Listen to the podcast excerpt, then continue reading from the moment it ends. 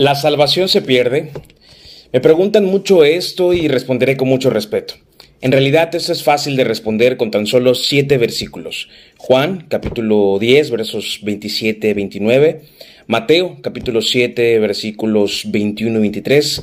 Primera de Juan, capítulo 3, versículo 6. Efesios, capítulo 2, versículos 8 y 9. Hebreos, capítulo 7, versículo 25 y Judas capítulo 1 versículos 24 y 25 y muchos más, pero yo creo que estos son suficientes. Esta pregunta la empiezo respondiendo con otras preguntas. ¿La salvación es por fe o por obras? ¿Cómo obtuvimos la salvación? ¿Qué hicimos para merecerla? No hicimos ningún mérito. No nos ganamos la salvación eh, recibiendo, más bien recibimos la salvación como un regalo inmerecido. Solo creímos en Jesús sin ningún tipo de obra. La obra la realizó Jesús en la cruz del Calvario. La salvación es eterna, no es temporal y no hay ninguna obra que agregarle. Entonces, ¿qué pecado hay que cometer para perder la salvación? ¿Acaso todos los días perdemos la salvación debido a nuestro pecado diario? ¿O acaso ningún cristiano peca por lo menos una vez al día? Y si somos justificados por la fe en Jesús, entonces tampoco perderíamos la salvación porque para eso es la justificación. Y si perdemos la salvación, ¿por qué o cómo se pierde? ¿Por el pecado? ¿Qué pecado hay que cometer para perder? Y si el pecado hace que perdamos la salvación, entonces todos los días perdemos la salvación. Y si perdemos la salvación todos los días y de repente sucede un accidente, salimos, nos atropellan y no nos da tiempo de arrepentirnos en ese momento porque acabamos de perder la, la, salvación, ¿a dónde nos vamos? ¿Al cielo o al infierno?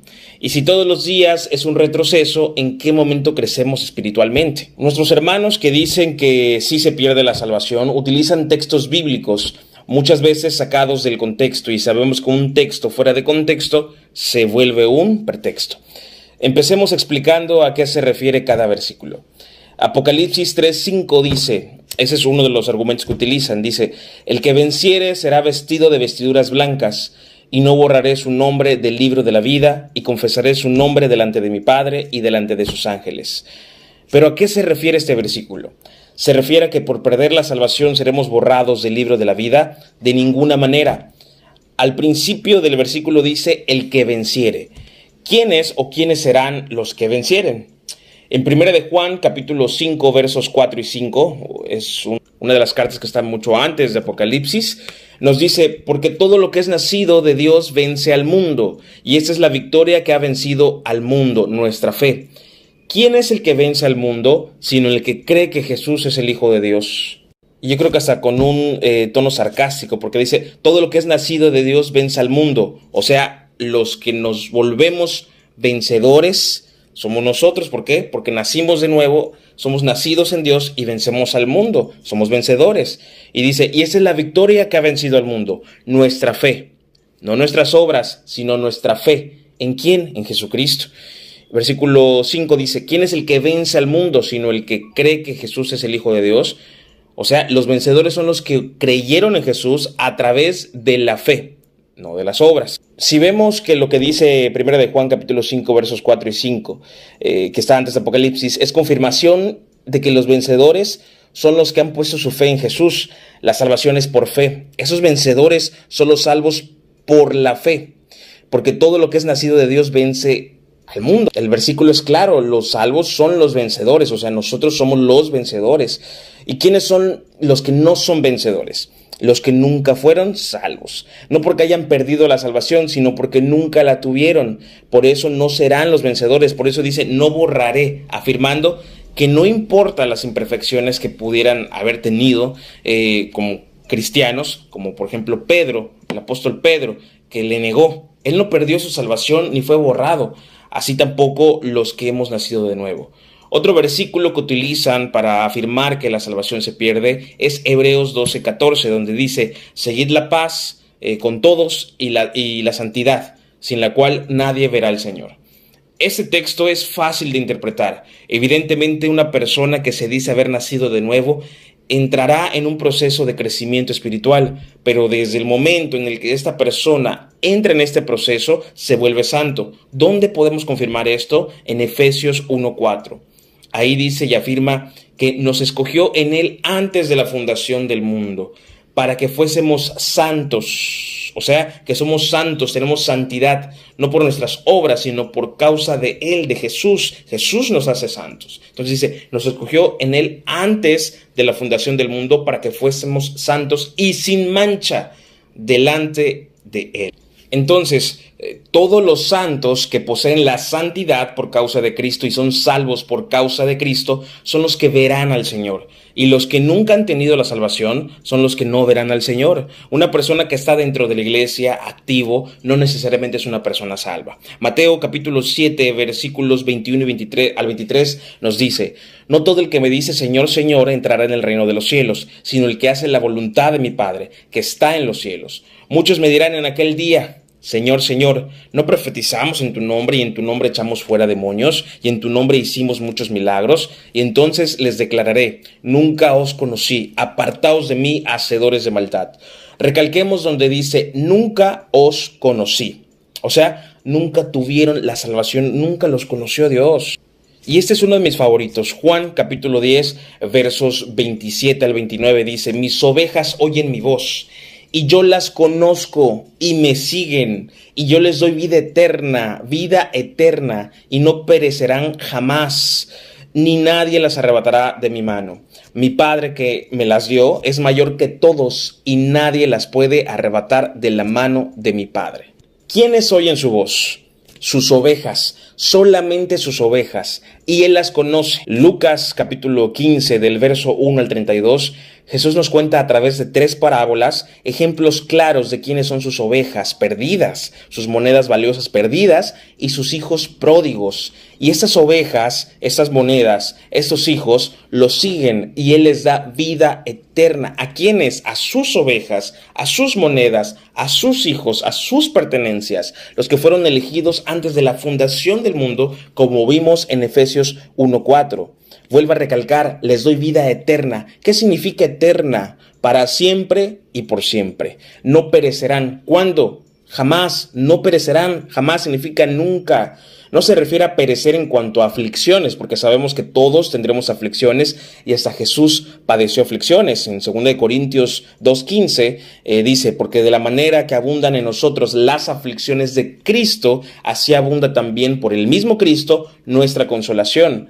Eh, no se refiere entonces a las aflicciones, sino que se, a, las aflicciones de, de, nuestro día a día, sino que se refiere a que el alma de los que han recibido la salvación no perecerá jamás. El alma, la salvación, no perecerá jamás. Y de hecho sigue repitiendo, ni nadie las arrebatará de mi mano. ¿Quién? Nadie. ¿Por qué? Porque pertenecemos a Cristo. Nada nos puede arrebatar de la mano de nuestro Señor. Romanos capítulo 14, verso 8 dice, pues si vivimos para el Señor vivimos, y si morimos para el Señor morimos. Así pues sea que vivamos o que muramos, del Señor somos. O sea, a los que verdaderamente somos salvos, nada nos va a separar del amor de Cristo, como dice Romanos capítulo 8, versos del 35 al 39. O sea, que pertenecemos a Cristo y nada nos arrebatará de su mano. Por eso dice, del Señor somos. Otro argumento que utilizan es eh, para decir que la salvación se pierde es Juan capítulo 15, verso 6, que dice así, El que en mí no permanece será echado fuera como un pámpano y se secará, y los que recogen y los echan en el fuego y arden. Si leemos con detenimiento, vemos que en los versículos 9, 10, 14, 15 y 16 del mismo capítulo, claramente Jesús nos habla de permanecer en el amor, no en la salvación. ¿Por qué? Porque la salvación ya es permanente, pero el amor es algo que se puede enfriar. ¿Cómo sé esto? Bueno, ¿cómo sabemos esto? En Mateo 24, 12 dice, y por haberse multiplicado la maldad, el amor de muchos se enfriará. Si leemos el contexto, vemos que Jesús está hablando de permanecer en el amor de Cristo. ¿Por qué? Porque ya está hablando con los apóstoles. Los apóstoles ya son salvos para ese momento, pero es, es necesario que ellos permanezcan en el amor. ¿Por qué? Porque de esta manera pueden predicar el Evangelio. Por eso es que Jesús eh, también nos llama a nosotros a permanecer en Él, en el amor, y nos dice que si lo amamos, guardemos sus mandamientos. ¿Cuál? Ahí mismo en el versículo 12 nos dice que es el amor al prójimo. Y si permanecemos en ese amor, entonces pasaremos de ser siervos a ser amigos de Jesús, como dice el versículo 14 y 15.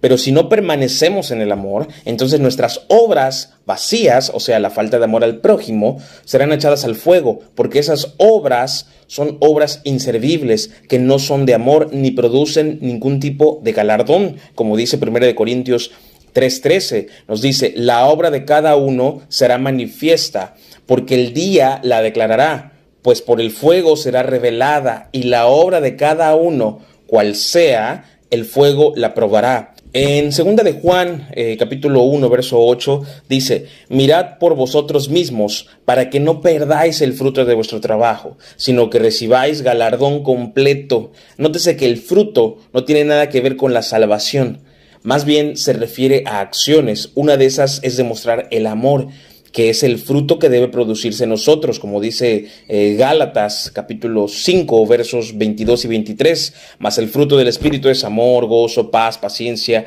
benignidad, bondad, fe, mansedumbre, templanza, contra tales cosas no hay ley. Un argumento más de los que afirman que la salvación se pierde es la de Filipenses capítulo 2 versos 12 y 13. Dice, Por tanto, amados míos, como siempre habéis obedecido, no como en mi presencia solamente, sino mucho más ahora en mi ausencia, ocupaos en vuestra salvación con temor y temblor, porque Dios es el que en vosotros produce así el querer como el hacer por su buena voluntad. Y este argumento también es muy fácil de entender. Dice ocupaos, o sea, ocúpense, no dice preocúpense de su salvación. Dice ocúpense en la salvación con temor, con reverencia, con respeto, con entrega. Y van a estar tan ocupados porque Dios es quien produce en ustedes el querer como el hacer porque esa es su buena voluntad para nosotros. ¿Para quiénes? Para sus hijos, o sea, los que tenemos su salvación, debemos ocuparnos en su salvación. Hasta ahora vemos que no hay ningún pasaje que nos diga o que confirme que la salvación se pierde. Por el contrario, nos damos cuenta de que todos los textos que hemos estado eh, escudriñando hablan de la bendición que hay al ser salvos y que nada nos quitará esa salvación y que al ser pertenencia de Cristo Jesús, si se nos ocurre la tonta idea de irnos al mundo, Él nos va a regresar a las buenas o a las malas, pero regresamos porque regresamos y porque le pertenecemos. Eso sí, si nos vamos y estamos ahí jugando, nos van a jalar las orejas y nuestro galardón ahí en las moradas celestiales muy probablemente no sean las que íbamos a recibir al principio. Así que ocupémonos en permanecer en acciones de amor a Dios y nuestro prójimo, para que el Espíritu Santo produzca fruto en nosotros debido a las acciones de querer y hacer que pone Dios en nuestro corazón. Romanos capítulo 6, verso 1 y 2 nos dice, ¿qué pues diremos? Perseveraremos en el pecado para que la gracia abunde? En ninguna manera, porque los que hemos muerto al pecado, ¿cómo viviremos aún en él? Claramente ya no vivimos en el pecado y hasta la respuesta es sarcástica, porque somos justificados, ahora vivimos en Cristo. Romanos capítulo 3, verso 24 dice, siendo justificados gratuitamente por su gracia, mediante la redención que es en Cristo Jesús. Existen más argumentos para los que afirman que la salvación se pierde, pero todos tienen contestación y como mencioné al principio, la mayoría son textos fuera de contexto. Hebreos capítulo 2 versículos del 1 al 3 nos dice, por tanto es necesario que con más diligencia atendamos a las cosas que hemos oído, no sea que nos deslicemos no caigamos, deslicemos, porque si la palabra dicha por medio de los ángeles fue firme y toda transgresión y desobediencia recibió justa retribución, ¿cómo escaparemos nosotros si descuidamos una salvación tan grande, la cual, habiendo sido anunciada primeramente por el Señor, nos fue confirmada por los que oyeron. Ese es otro argumento que utilizan. Pero bueno, dice, recibieron justa retribución. ¿Qué es retribución? O sea, consecuencias por sus acciones. Y continúa preguntando, ¿cómo escaparemos nosotros? ¿De qué? De una justa retribución, o sea, de una corrección o de una reprensión. Eso significa justa retribución. ¿Cómo escaparemos si descuidamos una salvación tan grande? Dice, descuidamos, no perdemos. O sea, ¿cómo escaparemos de ser reprendidos y corregidos? Si estamos vacilando con el mundo, si somos hijos de Dios y nos ponemos a vacilar con el mundo, recibiremos una corrección de nuestro Padre Celestial. ¿Por qué? Porque fuimos sellados por nuestro Padre Celestial. Tenemos el sello de que le pertenecemos y como le pertenecemos, como hijos, con justa razón, nos puede corregir. Si nos queremos salir del huacal, Él nos va a corregir. Efesios 4:30 dice, y no contristéis al Espíritu Santo de Dios, con el cual fuisteis sellados para el día de la redención. Sellados, no lo contristéis, no lo pongas triste. ¿Por qué? Por tus acciones de querer vacilar eh, con el mundo. Te va a corregir Dios si no te vas derechito por el camino que Él te ha eh, mandado, que Él te ha mostrado y que este camino lo seguimos por amor. Hebreos eh, capítulo 12, versos 6 y 7 dice claramente, porque el Señor al que ama disciplina y azota a todo el que recibe por hijo, el que recibe por hijo. Si soportáis la disciplina, Dios os trata como a hijos, porque ¿qué hijo es aquel a quien padre no disciplina? Entonces, no descuides tu salvación, no tengas por poco tu salvación, no te quedes en la banca, no la vas a perder, pero si la descuidas, si la empolvas, no multiplicas sus talentos y mucho menos se produce un buen fruto en ti y no, no valoras esa salvación, el hecho de que eres salvo y de repente quieres resbalar y quieres embarrarte del mundo, entonces el Padre Celestial te va a corregir para que te compongas, como dirían por ahí, tenga para que se entretenga. Hebreos capítulo 10 del versículo 26 al 39 es creo el último argumento que utilizan los que piensan que la salvación se pierde. Pero si lo leemos por completo, nos damos cuenta de que habla de los que escuchan de la palabra, de los que inclusive estuvieron dentro de la congregación y parecía que eran de nosotros, pero no, solamente eran cizaña en medio del trigo. Primera de Juan, capítulo 2, versículo 19 nos dice, salieron de nosotros, pero no eran de nosotros, porque si hubieran sido de nosotros, habrían permanecido atención con esta palabra, permanecido con nosotros, pero salieron para que se manifestase que no todos son de nosotros. Mucha atención aquí dice, si hubieran sido de nosotros, o sea, los que verdaderamente somos salvos, hubieran permanecido con nosotros, pero como no permanecieron, demostraron que nunca fueron de nosotros, o sea, de que nunca recibieron la salvación, nunca fueron salvos. Eso es muy diferente a la situación del hijo pródigo, que se fue de la casa de su padre, pero regresó. Al final permaneció. ¿Por qué? Porque pertenecía a la casa de su padre, porque ese era llamado hijo, o sea, era trigo, no era cizaña. Mateo capítulo 13 versículos 24 al 30 nos relata la parábola del trigo y la cizaña. Esta parábola de Jesús eh, nos enseña que es normal que dentro de las congregaciones haya gente verdaderamente salva y gente que parece que es salva, pero que en realidad nunca han sido salvos. ¿Acaso la cizaña se puede convertir en trigo? ¿Verdad que no? Siempre será cizaña y al final serán arrancados para el fuego, porque lo que son trigo nunca dejarán de ser trigo. O sea, los que son salvos, realmente salvos, no pueden perder su identidad, no pueden dejar de ser trigo. Aunque de repente se quieran portar mal, Jesús los regresa, no pierden su salvación, al igual que la oveja. El lobo se puede disfrazar de oveja, pero su verdadera identidad siempre va a ser ser lobo. Y la oveja, aunque se quiera poner un disfraz de lobo, aunque se vaya al mundial a embarrarse, eh, de cosas que no, al final su identidad es oveja, sucia, descuidada, apartada, pero es oveja y va a regresar al redil porque le pertenece a Cristo. Los que verdaderamente son salvos y los que nunca regresan, los que nunca permanecen, es porque jamás tuvieron esa salvación. Hebreos capítulo 6, eh, del versos del 4 al 8, eh, nos dice, porque es imposible que los que una vez fueron iluminados, y gustaron del don celestial y fueron hechos partícipes del Espíritu Santo y asimismo gustaron de la buena palabra de Dios y los poderes del siglo venidero y recayeron, sean otra vez renovados para arrepentimiento, crucificando de nuevo para sí mismos al Hijo de Dios y exponiéndole a vituperio, porque la tierra que bebe la lluvia que muchas veces cae sobre ella y produce hierba provechosa a aquellos por los cuales es labrada, recibe bendición de Dios, pero los que produce espinos ah, y abrojos es reprobada, esta próxima a ser maldecida y su fin es el ser quemada. Al principio dice iluminados, no transformados. Y luego dice que gustaron del don celestial.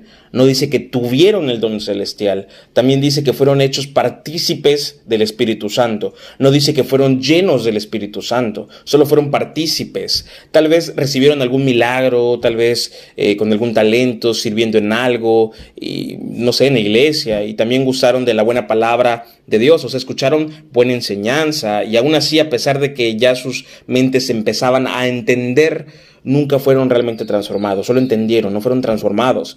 Por esa razón no pueden ser renovados ni arrepentirse, porque la salvación es solo una vez, porque Cristo fue crucificado una sola vez, dice ahí, y no debemos rechazar a Jesús colgándolo nuevamente en la cruz. Este pasaje está hablando de los oyentes, de los que fueron o los que se mostraron asombrados, pero nunca fueron transformados realmente por dentro, o sea, nunca fueron de nosotros, o sea, nunca fueron salvos. Yo me pregunto, si la salvación se pierde, entonces hay que aceptar nuevamente a Jesucristo después de haberla perdido. Hay que bautizarse de nuevo entonces. Cristo tendría que ser crucificado nuevamente, ¿verdad que no? Y la Biblia es muy clara en este pasaje el de la Biblia. en otros dos pasajes lo confirman. Y los encontramos en Hebreos 10:10, que dice, en esa voluntad somos santificados mediante la ofrenda del cuerpo de Jesucristo hecha una vez para siempre. Y en primera de Pedro, capítulo 3, versículo 18, nos confirma diciendo, porque también Cristo padeció una sola vez por los pecados, el justo por los injustos, para llevarnos a Dios, siendo la verdad muerto en la carne, pero vivificado en el espíritu. Entonces, una vez que tú decidiste aceptar a Cristo como tu Señor y Salvador, sabiendo que Él murió por ti, es suficiente para entender que, así como la crucifixión fue una sola vez, así también la salvación se adquiere una sola vez y no se pierde.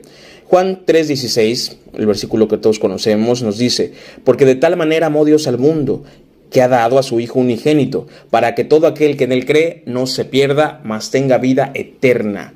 O sea que en Él cree, nos dice que en Él cree y haga obras, nos dice que en Él cree, ¿qué le va a pasar a este, a este, que cree? No se perderá, sino que tendrá vida eterna, sin obras. Aquel que cree tendrá vida eterna. ¿Qué es vida eterna? Para siempre y por siempre. Y como dije anteriormente, no por eso vamos a decir, ahora soy salvo y hago lo que yo quiera, total, no voy a perder la salvación. No, porque el amor hace que obedezcamos a Dios, eh, que demos fruto y que nuestra fe produzca obras. No las obras producen fe, sino que la fe produce obras. Por eso es que la fe sin obras es muerta. Y quien piensa en pecar, porque ya es salvo, entonces realmente no ha sido salvo. En Juan capítulo 3, verso 3, Jesús le dice a Nicodemo, de cierto, de cierto te digo, que el que no naciere de nuevo no puede ver el reino de Dios. ¿Quién no puede ver el reino de Dios? El que no naciere de nuevo. Pero el que es nacido de nuevo sí puede ver el reino de Dios. Y el que es nacido de nuevo no piensa en pecar. Es más, si peca, si llegara a pecar, inmediatamente corre a la presencia de Dios y pide perdón. No para no recibir corrección, sino porque un verdadero hijo de Dios sufre y se arrepiente cuando sabe que le ha fallado su Padre Celestial. ¿Se dan cuenta cómo todos los textos bíblicos no afirman que se pierde la salvación? Por el contrario, nos afirman en que la salvación no se pierde. Preguntaba al principio, ¿acaso no todos los cristianos pecan en su día a día? Filipenses 1.6 dice, estando persuadido de esto, que el que comenzó en vosotros la buena obra, la perfeccionará hasta el día de Jesucristo. ¿Se dan cuenta? El que comenzó, ¿quién la comenzó? Jesucristo en nosotros. ¿Qué cosa? La salvación. La buena obra, la salvación, la perfeccionará o sea, es normal que a veces fallemos, es normal que a veces estemos luchando con ciertos pecados. Lo que no es normal es que nos estanquemos. Es necesario que sigamos creciendo y creciendo y creciendo. Pero pues pecamos inclusive con nuestro carácter, pecamos con nuestras contestaciones, pecamos inclusive con nuestro enojo, pecamos hasta inclusive mal alimentándonos con cosas que nos hacen daño porque somos templo del Espíritu Santo. Entonces realmente pecamos siempre. Por eso es que debemos ser perfeccionados. ¿Por quién? Por Jesucristo. ¿Qué pecado hay que cometer para perder la salvación entonces? No existe porque para los hijos de Dios, solamente para los hijos de Dios, todos los pecados son perdonables, pero también todos los pecados tienen un castigo o una corrección. Inclusive si un pecado es grave, puede producir la muerte en el cristiano, como vemos en 1 Corintios capítulo 11, versículos del 27 al 32, en Hechos capítulo 5 del versículo 1 al 11 y en 1 Corintios capítulo 5 del versículo 1 al 5, donde cristianos que pecaron fueron muertos por Dios. Ese fue el castigo para ellos, a fin de que su cuerpo fallezca, pero que sus almas no se pierdan. Es una prueba más de que la salvación no se pierde sino que Dios prefirió quitarles la vida y que sus cuerpos perezcan, pero el alma de esos cristianos le pertenecía a Cristo. Primera de Juan capítulo 5 versículos 16 y 17 dice, si alguno viera a su hermano cometer pecado que no sea de muerte, pedirá y Dios le dará vida. Esto es, para los que cometen pecado que no sea de muerte. Hay pecado de muerte por el cual yo no digo que se pida. Toda injusticia es pecado, pero hay pecado, no de muerte. En este pasaje afirma lo que les acabo de explicar. Pero también nos dice que Dios dará vida a cualquier hijo que peque. No dice que ese hijo perderá la salvación y le dará otra vez la salvación. O sea, le dará vida, le recobrará las fuerzas. Romanos 5.1, capítulo 5, versículo 1 dice, justificados pues por la fe tenemos paz para con Dios por medio de nuestro Señor Jesucristo. O sea, justificados por la fe, no por nuestras obras. Efesios capítulo 2, versos 8 y 9 dice, porque por gracia sois salvos por medio de la fe. Y eso no es de vosotros, o sea, no depende de ti, pues es don de Dios no por obras para que nadie se gloríe. Por medio de la fe, no de las obras, no depende de ti ni de mí, es un don de Dios, o sea, un regalo de Dios. Dice no por obras para que nadie se gloríe. Porque si la salvación se pierde, ¿qué méritos tengo que hacer para no perderla? Tendría que realizar obras, ¿no es así? Y si realizo obras, entonces la salvación dependería de mí y entonces me gloriaría. Pero la salvación no es por obras, es por fe. Por eso es que la salvación no se pierde, porque no hicimos nada para obtenerla. Más bien la recibimos sin merecerla, solamente con creer en Jesús.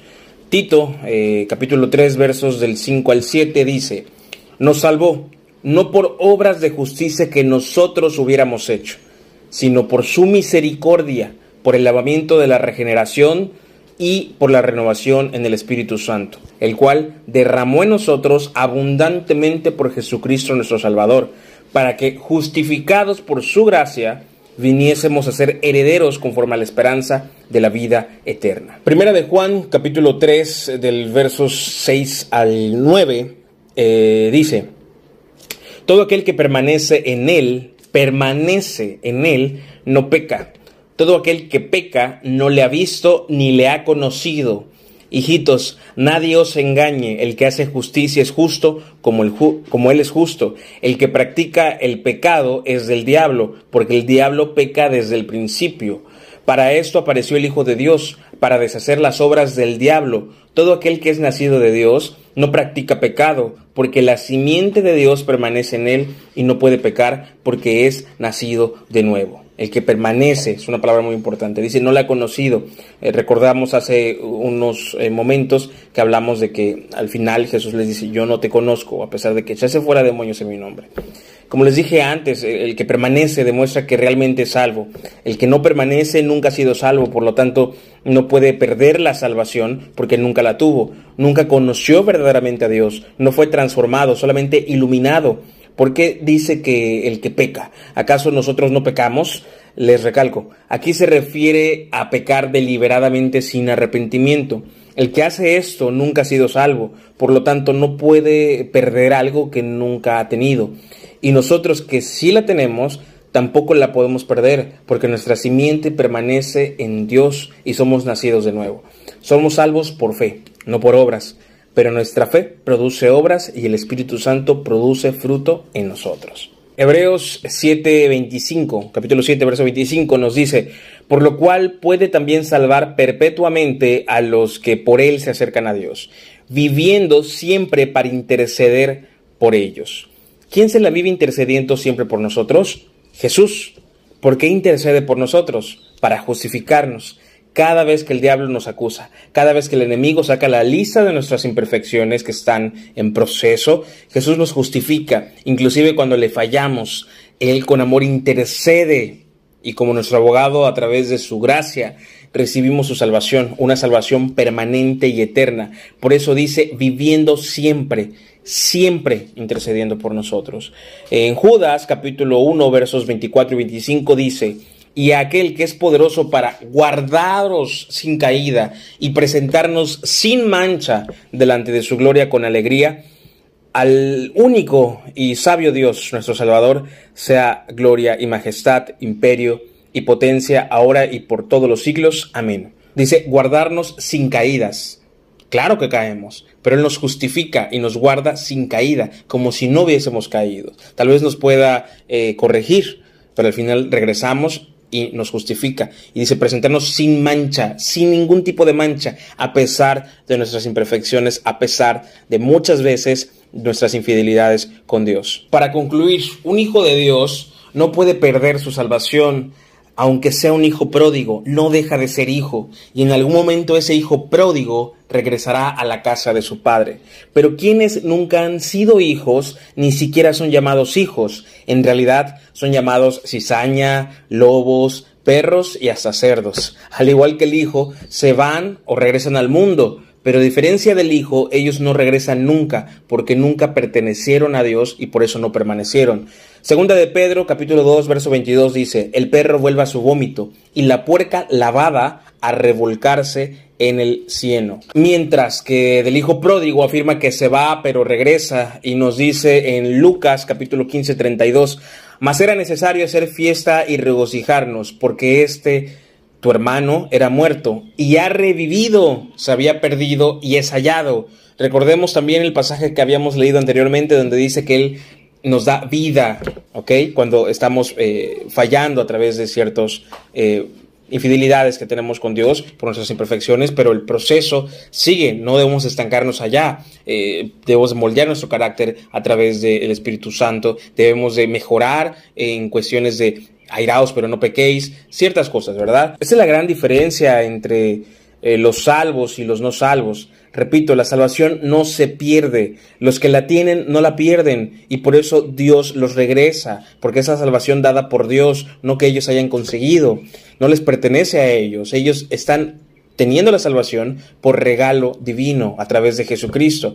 Pero los que nunca regresan nunca tuvieron la salvación y por esa razón nunca la perdieron, porque nunca la tuvieron. Nosotros somos hijos de Dios. Romanos capítulo 8 versos 14 y 15 nos dice, porque todos los que son guiados por el Espíritu Santo, estos son hijos de Dios, pues no habéis recibido el espíritu de esclavitud para estar otra vez en temor sino que habéis recibido el espíritu de adopción por el cual clamamos Abba Padre. O sea, ya no eres esclavo, ya no tienes ese espíritu de temor de decir, ay, pierdo mi salvación, ¿será que soy salvo? No, ahora dice, ahora ya no tienen ese espíritu de esclavitud eh, para que estén otra vez atemorizados si se van a salvar o no. Ahora han recibido el espíritu de adopción por el cual podemos decir, Abba Padre, somos sus hijos, eh, Señor.